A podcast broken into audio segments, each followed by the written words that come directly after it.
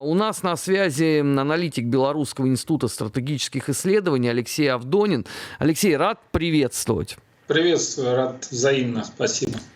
Я начну с вопроса, как, э, который заботит, по-моему, нас всех, вот всех моих коллег. Вчера Александр Григорьевич э, помиловал эту малоприятную девушку-женщину, редактора телеграм-канала Nexta, ее передали России. Ну, по факту, да, она гражданка Российской Федерации, хотя очень давно здесь э, не была.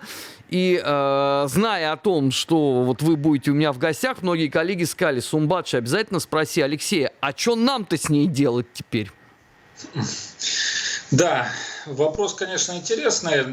Мы, наверное, напомним нашим зрителям, слушателям, откуда она вообще появилась. Она появилась а, вместе с Протасевичем, когда по э, сообщениям об угрозе на э, борту самолета, который перемещался э, над территорией Республики Беларусь, было принято решение о том, чтобы в целях безопасности обеспечить посадку данного самолета в аэропорту Минска. И вот когда самолет посадили, а самолет не белорусских авиалиний, выяснилось, что на борту находились две персонали, один персонале это э, был непосредственно Протасевич, который был одним из участников такого деструктивного телеграм-канала, как Nexta. Ну а его непосредственная подруга, то есть девушка, с которой у него были э, отношения, она была вот непосредственно вот эта Сапека. Она вела э, телеграм-канал «Черная книга», где выкладывались персональные данные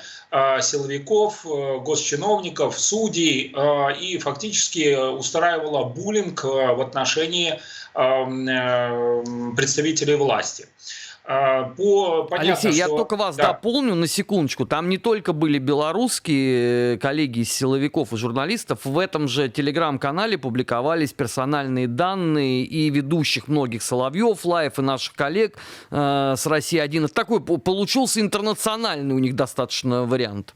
Да, мало того, надо отметить, что они летели э, в Литву, но э, сама их база, Nexta, и э, там, где они работали, это была Польша.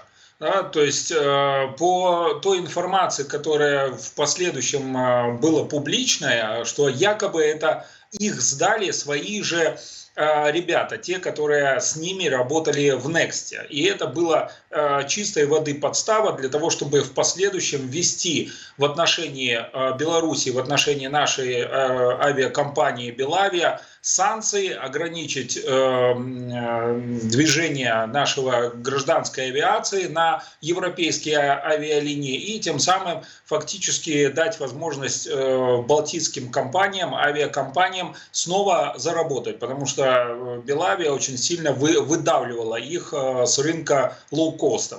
А, мы э, в последующем, естественно, были э, проведены соответствующие следственные действия. А, состоялся суд в отношении и Протасевича, и Сапеги были вынесены решения. А, в отношении Сапеги она получила 6 лет общего режима и отбывала, вот начала отбывать наказание в, непосредственно в Гомельской тюрьме. Но по э, прошению на главу государства, э, глава государства по процедуре рассмотрел и э, помиловал и Протасевича, и Сапегу. Протасевич оказался чуть раньше на свободе, Сапега вот вчера. Да? Но видно было какая-то договоренность, что в связи с тем, что она является гражданкой Российской Федерации, она как бы была передана на поруки, на поручительство непосредственно губернатору ну, с какой целью? Понятно, а, что вот во время передачи а, губернатор на, как бы рекомендовал ей больше не заниматься, да, и правильно, правильно соизмерять свои шаги. Но вопрос э, здесь всегда только один. Вы правильно как бы акцентировали момент. Э, вообще, э, откуда она появилась, Э, почему она занималась этой деструктивной деятельностью, а самое главное, э, за счет каких денег она э, там работала и кому это было в принципе нужно.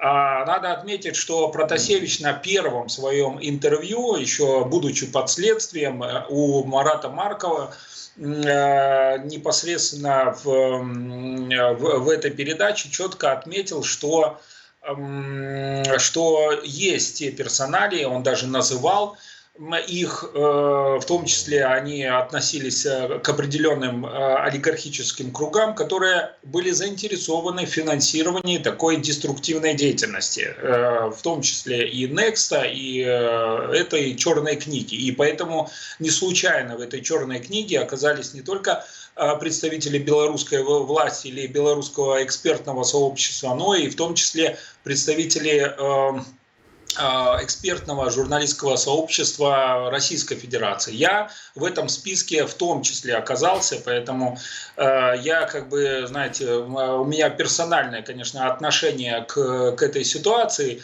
но самое главное, что вот в принципе был такой некий э, непубличный запрос э, со стороны и силовиков, и госведомств о том, что Сапега, в принципе, и этот Протасевич могли э, ну, публично, по крайней мере, э, выразить э, свое признание или какое-то Э, осознание того, что, что они делали, э, что признали свою вину и что больше такого ну, совершать э, не будут.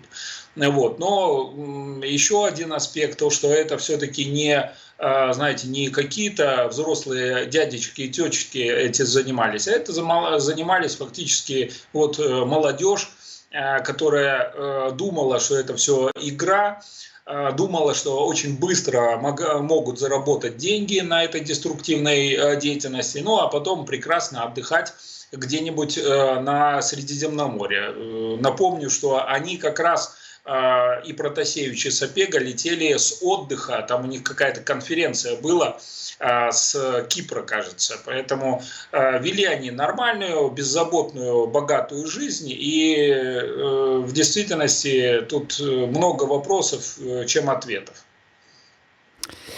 А, сегодня Александр Григорьевич э, Лукашенко сделал очень интересное заявление о том, что Украина подорвала Каховскую ГЭС, чтобы скрыть э, три дня контрнаступления, во, во время которых были достаточно тяжелые потери. И э, Александр Григорьевич также заметил, что первым-то о подрыве, в общем, заговорил Киев. Даже была формулировка «на варе и шапка горит». Я понимаю прекрасно, что в Беларуси очень внимательно следят э, за всем тем, что происходит э, на Украине. Тем более, что для Белоруссии понятие экологическое бедствие тоже не пустой звук. Э, все помнят э, события 1986 года. Что в республике говорят по поводу вот этого очередного проявления варварства? Да, ну, отметим, что президент, э, делая заявление, он, э, безусловно, опирается на достоверные, э, очень четко проверенные разведданные, поэтому те, те сообщения, те, та информация, которую изложил президент, она э, действительная, да, и, безусловно, необходимо верить, то есть э, те Э, мотивы, цели, которые преследовал э, киевский режим, они, конечно же, антигуманные, э, они ориентированы подрыв самого ГЭС, это ориентировано, ну, сами понимаете, это создание экологической катастрофы. И э, для белорусов э, ну, такие действия воспринимаются только с позиции того, что э, киевский режим, он не действует в интересах своего украинского народа. Он не действует в интересах ни экономики, ни своей окружающей среды, не ориентирован вообще в принципе на то, чтобы создать какое-то благо или какое-то благополучие э, на своей территории. Понятно, что э, данная территория, мы не раз э, в рамках вот нашей передачи обсуждали, что и трактовали это так, что территория Украины в настоящее время находится в режиме оккупации, поэтому понятно, что процесс принятия решения там осуществляется не в Киеве, а в Лондоне и Вашингтоне, им вообще без разницы, что здесь будет происходить. Будут взрываться атомные электростанции или будут взрываться ГЭС э, будут потопы, э, гибель людей на фронте или в результате экологической катастрофы, им там в Лондоне, в Вашингтоне вообще без разницы. Да. А, главное, чтобы конфликт продолжался, конфликт был наиболее разрушительный, нес а, наибольший такой медийный эффект в пространство, а самое главное, мы видим, что во время вот таких шоу, да, как они иногда называют, они э, по максимуму стараются переложить э, вину на э, Россию.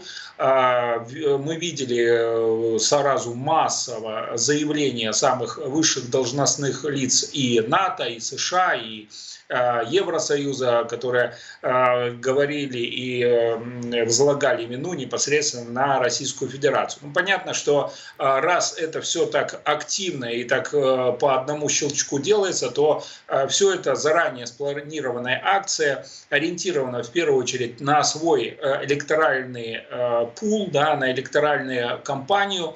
Сейчас выборы в США, сейчас однозначно начинаются там э, избирательные процессы и в самом э, Евросоюзе, все это как раз ориентировано на то, чтобы в очередной раз э, поддержать ту политику агрессивную, которую Запад проводит против России на территории Украины. Но все больше и больше все-таки э, здравых умов э, а, выходят, и они говорят, ну, однозначно агрессивная политика Байдена, э, Лондона и Брюсселя, она тупиковая, она ведет только к эскалации конфликта и в итоге может привести к э, огромной экологической катастрофе для всей Европы. А в Европе как известно, они все-таки любят жить в комфорте. И любую экологическую вызовы они рассматривают как прямую угрозу своей жизни, а самое главное своему комфорту.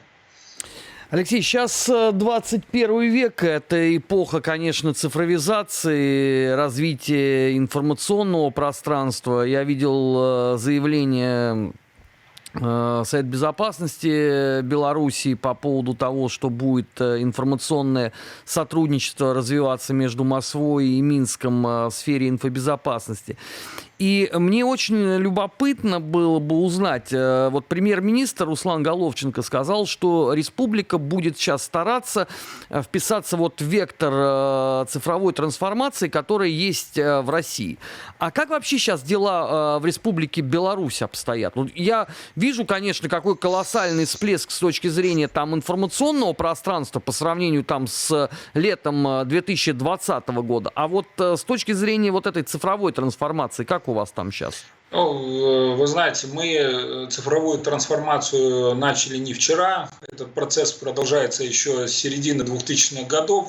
Были приняты соответствующие программы по цифровизации госуправления. А, и, наверное, наиболее активно э, эта фаза началась с 2010 года. У нас есть соответствующие и а, предприятия, структуры, которые ориентированы непосредственно на, на повышение уровня цифровизации. В настоящее время Беларусь занимает, по-моему, 36 место по уровню цифровизации и э, э, госуправления у нас э, действуют э, ну, то есть все процедуры, которые связаны, с, к примеру, с деятельностью субъектов хозяйствования, с необходимостью взаимодействия физических лиц э, с институтом госуслуг, все это сейчас переходит в сферу цифровизации, формируются эти электронные подписи, и тем самым идет сокращение всех бумажной работы, сокращение бюрократических проволочек и повышение повышается уровень э, высокого э, уровня отклика государства на запросы как субъектов хозяйствования, так и физических лиц.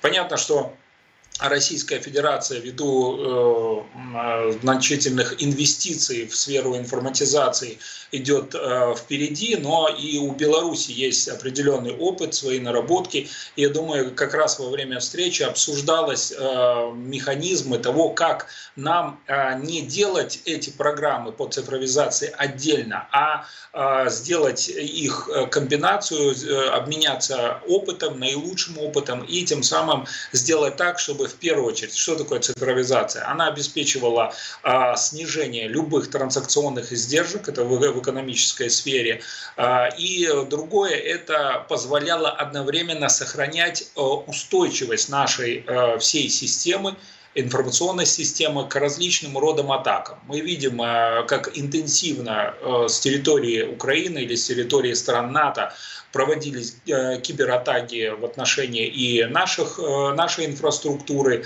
и российской инфраструктуры. Поэтому основной аспект э, в том числе должен касаться и надежности всей этой информационной системы. Алексей, спасибо огромное за включение к нам в эфир на Соловьев Лайв. На прямой связи с нами Алексей Авдонин, аналитик Белорусского института стратегических исследований.